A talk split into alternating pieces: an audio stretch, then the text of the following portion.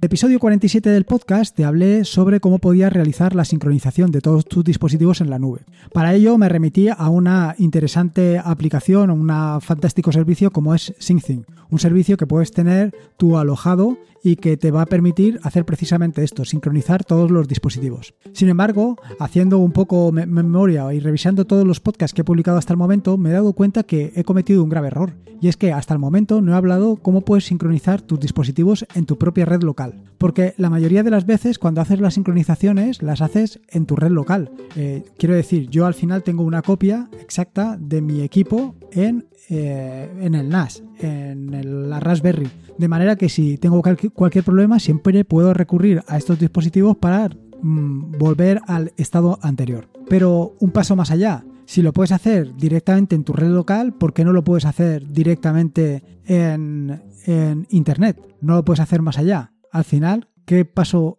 extra tienes que dar? Simplemente es una VPN. Quiero decir que al final estás combinando varios conceptos. Por un lado, el concepto de eh, la posibilidad de sincronizar dispositivos y por otro lado, la posibilidad de hacerlo dentro de tu red local o tu red local virtual, con lo cual lo puedes hacer en cualquier sitio. Y aquí es donde viene la gracia del asunto vas a poder sincronizar todos tus dispositivos, estés donde estés, sin, tener que preocuparte de pasar por servidores de terceros y y sin, tener que hacer nada raro ni nada extraordinario. Con la ventaja de otra cosa, que vas a utilizar herramientas potentes, herramientas potentes que te van a permitir hacer todo esto de una manera sencilla, fácil, eh, transparente totalmente para ti y sobre todo que lo vas a poder automatizar. Lo vas a poder automatizar en el sentido de que vas a poder crear tus propios, tus propias tareas, tus propias tareas en cron, de manera que una vez a la semana, una vez al mes o cada vez que enciendas el equipo directamente, una de la, primera tarea que se realice sea la sincronización de todo tu equipo con eh, eh, tu NAS o con tu Raspberry o con lo que tú utilices.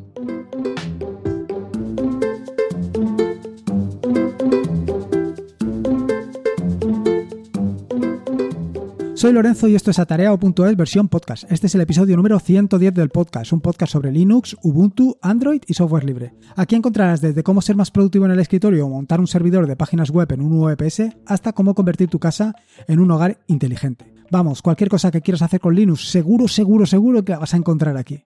Antes que nada, y como hago todos los jueves, quería contarte un poco en lo que ando metido realmente eh, ya, te, puedes hacer una idea, porque tal y como te adelanté en el episodio anterior del podcast, en el episodio 109, eh, estoy migrando todas las aplicaciones para que estén disponibles para la nueva versión de Ubuntu, para la versión eh, 19.10 que estará a finales del mes de octubre. O sea, vamos, en nada, en 20 días, en un poco más de un mes ya la tienes aquí disponible. Con lo cual, pues hay trabajo, hay mucho trabajo que hacer y esta es una de las cosas en las que ando metido. Y precisamente eh, una de las aplicaciones que tengo más interés en migrar es My Weather Indicator. Y esto es así porque es una de las aplicaciones que más uso se le da habitualmente y que actualmente la tengo un poco abandonada. Un poco abandonada por dos, bueno, un poco abandonada en el sentido de que no la he renovado. No la he renovado em, por lo menos lo que tú puedas ver. Quiero decir, si la tienes instalada, verás que es exactamente la misma que tenías instalada el año pasado, hace un par de años y así sucesivamente. Sin embargo, la que tengo yo ya está actualizada, ya tengo algunas cosas actualizadas. No todas o no todo lo que yo querría, pero estoy trabajando en ello. El problema es lo mismo que sucedía con Calendar Indicator, y es que algunas de las em, librerías que utilizan han sido marcadas como obsoletas, con lo cual no estarán disponibles para la nueva versión de Ubuntu. Esto estoy trabajando con ello para que eh, la 19.10 esté disponible. La siguiente de las herramientas con la que estoy trabajando es PDF Tools y que espero dedicarle un próximo episodio del podcast. PDF Tools es una herramienta fantástica para la edición de archivos PDF para hacer las operaciones más básicas que hacemos, o por lo menos las que haces tú. Quiero decir, las, aplicaciones, las operaciones de unir PDFs, separar PDFs, extraer eh, páginas de PDFs, insertar páginas en blanco, numerar, en fin, todas estas operaciones desde PDF Tool se puede hacer bastante o de una manera muy sencilla. Esto en lo que se dice a, bueno, y me queda una aplicación que estoy trabajando en ella, pero voy muy despacio, que es la de eh, un, editor de, un editor no, un reproductor de audio que la tengo en funcionamiento, pero últimamente ha estado dando eh, fallos y la tengo que mm, subir a los repositorios actualizada. Respecto al tema de artículos, bueno, eh, los artículos que he publicado, publicaré o probablemente ya esté publicado, eso no lo sé, depende de cuando escuchas el podcast, van a ser dos. El primero de los artículos trata sobre SAR. SAR es un acrónimo de System Activity Report y es una potente herramienta que te permite recopilar todo tipo de información ah, del uso de la CPU, memoria y el resto de parámetros que te puedan interesar de tu sistema operativo preferido. En este artículo te voy a contar, por un lado, cómo puedes instalarlo en Ubuntu, cómo puedes habilitarlo y sobre todo cómo puedes sacar reportes para saber qué es lo que está sucediendo en tu equipo.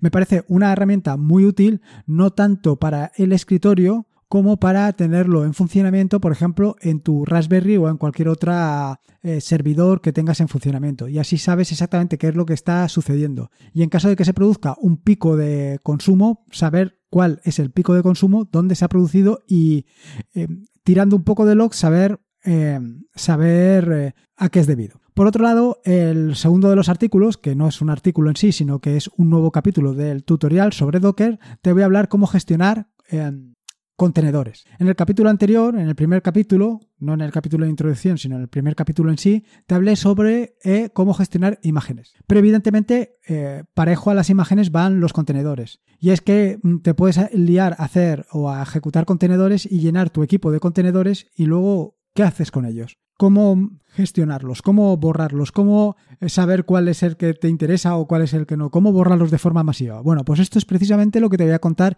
en el nuevo capítulo del tutorial sobre Docker. Sé que estás impaciente por poner Docker a pleno rendimiento, si no lo has utilizado hasta el momento. Pero eh, creo que estos dos pasos serán fundamentales antes de lanzarnos a ejecutar contenedores. Esto lo podrás ver en el siguiente capítulo del, del tutorial que será el próximo viernes. Y ahí ya sí que vamos a entrar o sí que podrás ver en profundidad cómo ejecutar contenedores. Y sobre todo, y lo más interesante es cómo mm, relacionar eh, los contenedores con tu máquina y con el mundo exterior, para poder hacer cosas más allá de lo que es el propio contenedor en sí.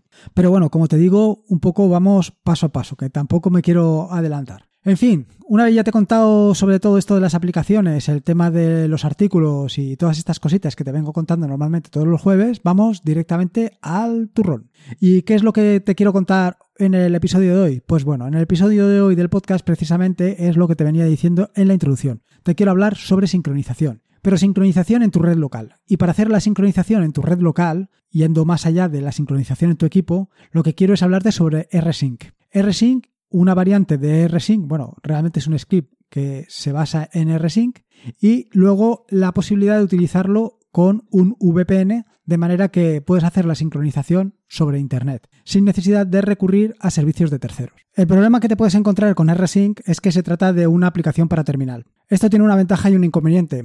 La ventaja es que si eres recién llegado a Linux, eres recién llegado a este super sistema operativo, pues te vas a encontrar con que no va a ser tan intuitivo como tú te esperabas. La ventaja es que una vez sepas cómo funciona Rsync, una vez lo dejes programado eh, utilizando eh, cron, pues te vas a olvidar por completo de ella. Y toda la operación de sincronización será en segundo plano y no tendrás problema. Claro, ahora me dirás, ¿pero qué es cron? Porque evidentemente si eres novel y te estoy hablando de que vas a tener que utilizar el terminal, que no lo conoces y cron, bueno, no te preocupes, vamos paso a paso, que todo se hace caminando. Lo primero es que es rsync. rsync es una herramienta que permite la transferencia de archivos de manera incremental. Esto tiene una ventaja brutal y es que lo hace de manera increíblemente rápida. Esto para copiar archivos dentro de tu equipo ya es interesante, pero si encima lo tienes que hacer a través o utilizando la red, es todavía mucho más interesante. En este sentido, pues necesitarás algún conocimiento básico de rsync, algunas herramientas básicas. Al final, rsync es tan sencillo como poner rsync las opciones que quieres, el origen y el destino.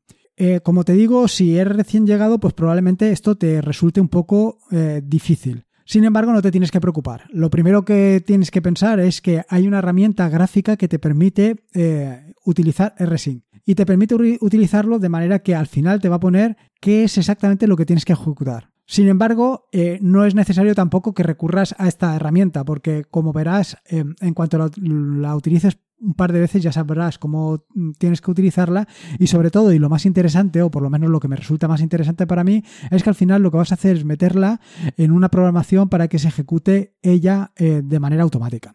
Así tienes varias opciones, varias opciones como puede ser la posibilidad de que mantenga determinadas características de los archivos. También tienes determinadas opciones para que comprima la información antes de realizar la transferencia, para que imponga o para que te muestre de una manera, eh, digamos, en unidades que tú comprendas eh, las tasas de transferencia y lo que se te está transfiriendo, perdón, así como la posibilidad de que se borren los archivos de destino en el caso de que, eh, de que efectivamente, pues lo que quieras sea una copia exacta de tu equipo en el NAS o donde sea. Vale. Una vez has hecho esto, tienes que tener en cuenta que lo que estás haciendo es una sincronización que va desde tu equipo directamente, o sea, desde tu equipo origen a tu equipo de destino. Pero no es una sincronización bidireccional. Quiero decir que no es una sincronización donde lo que haya en tu equipo de destino se va a copiar en tu equipo de origen. Para esto necesitas algún paso eh, adicional más que te comentaré un poquito más adelante.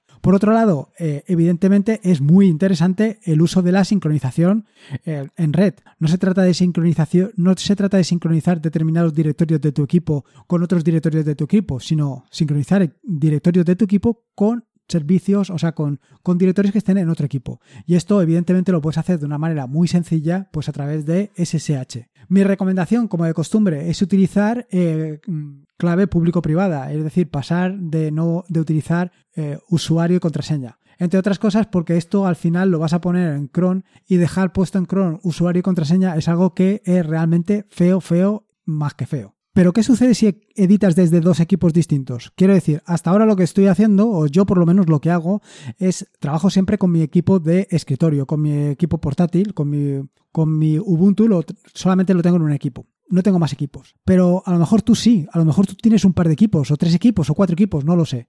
Y en todos los equipos trabajas de manera eh, simultánea y lo que quieres hacer es tener un punto donde sincronizarlo todo y donde tenerlo todo a la última. Esto el problema que tienes es que con RSync no lo vas a hacer. Con RSync lo que vas a hacer es sincronizar desde tu equipo hacia el servidor. Y lo que mismo que tengas en tu equipo lo vas a tener en tu servidor. Pero si estás utilizando o estás editando desde varios eh, archivos, desde, perdona, desde varios equipos, eh, el problema es que cada uno de ellos va a sobreescribir lo que hay en el servidor y esto no es lo que buscas. Para esto te recomiendo otra solución, una solución que está implementada sobre RSync y se trata de OSync. Es un script realizado en Bash y que funciona mm, eh, una sincronización de tipo maestro-esclavo, donde puedes sincronizar desde un directorio local a un directorio local o también desde un directorio local a un directorio remoto, básicamente lo que estamos buscando. De manera que siempre tengas una copia maestra. ¿Cuál va a ser tu copia maestra en el, en el caso de que tengas varios ordenadores? Pues va a ser la copia que tengas alojada en el servidor. De manera que allí siempre vas a tener la última copia, la copia buena, la copia definitiva. Y lo que tengas en tus equipos lo vas a ir sincronizando poco a poco con el servidor. Así, OSync dispone de tres modos de funcionamiento tres modos de funcionamiento que lo que te van a permitir es o bien ejecutarlo directamente, o bien ejecutarlo a través de un archivo de configuración, o bien eh, ejecutarlo con un demonio. Un demonio que lo que te va a permitir es que siempre esté funcionando en segundo plano. ¿Cuál es la ventaja de hacerlo a través de un archivo de configuración? Pues que tienes más posibilidades, muchas más posibilidades de que meter todas las eh, instrucciones directamente desde eh, la terminal.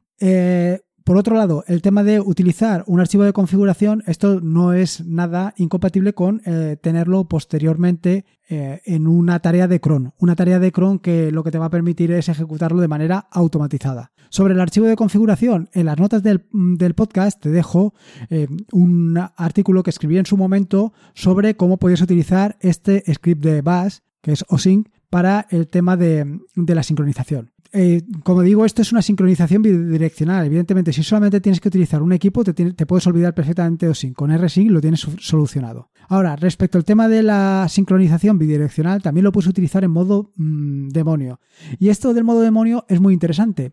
Es muy interesante porque lo que te permite es que eh, OSync lo que va a estar monitorizando el directorio que tú le digas. De manera que cualquier cambio que se produzca en ese directorio inmediatamente se va a sincronizar con tu servidor. Fantástico. Esto eh, va todavía más allá, porque evidentemente si estás trabajando en dos equipos a la vez, puedes estar sincronizando los dos equipos a la vez de manera simultánea con tu, con tu servidor. Y eh, lo último que aparezca en cada uno de ellos va a aparecer en el, otro, en el otro equipo de escritorio. Esto, como te puedes imaginar, puede ser un verdadero lío y un verdadero problema. Eh, yo, evidentemente, solamente edito desde un equipo, como te digo, y solamente utilizo RSync. Pero al final son posibilidades. Y por último, eh, una vez ya has visto la posibilidad de hacerlo con RSync, la siguiente posibilidad de hacerlo de manera bidireccional con OSync, tienes la posibilidad de montarte un VPN. Y yo creo que es la solución más fácil, más sencilla y mejor, a la vez que más potente, para el tema de tenerlo todo sincronizado en la nube.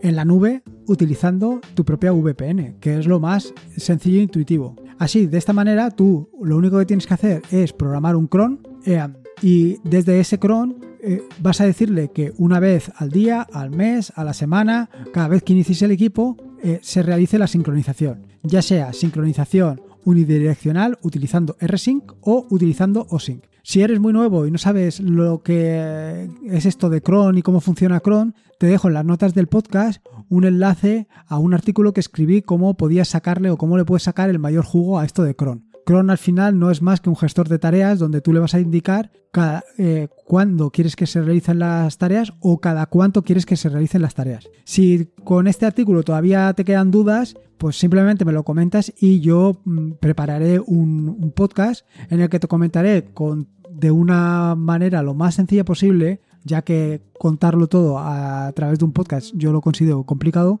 pues te intentaré transmitir cómo puedes gestionar esto del Chrome, cómo funciona y, cómo puedes sacarle el máximo partido posible. Porque yo creo que una de las herramientas más potentes que tiene, eh, que tiene Linux es esto del Chrome. Más que nada porque va a ir asociado con el tema de la, eh, de la automatización. En fin, más o menos con esto te he contado un poco todas las posibilidades que tienes para el tema de la sincronización de manera automatizada con cron, de manera bidireccional con OSync o de manera unidireccional utilizando RSync. Espero sinceramente que te haya gustado el podcast. Eh, todo lo que he comentado está en las notas del podcast. Puedes encontrar los enlaces y resto de comentarios en las mismas. Recordarte que esto es un podcast asociado a la red de podcast de sospechosos habituales, que te puedes suscribir al feed de la red de podcast de sospechosos habituales en feedpress.me barra sospechosos habituales. Y como te digo siempre, Recordarte que la vida son dos días y uno ya ha pasado, así que disfruta como si no hubiera un mañana y si puede ser con Linux, mejor que mejor. Un saludo y nos escuchamos el próximo lunes.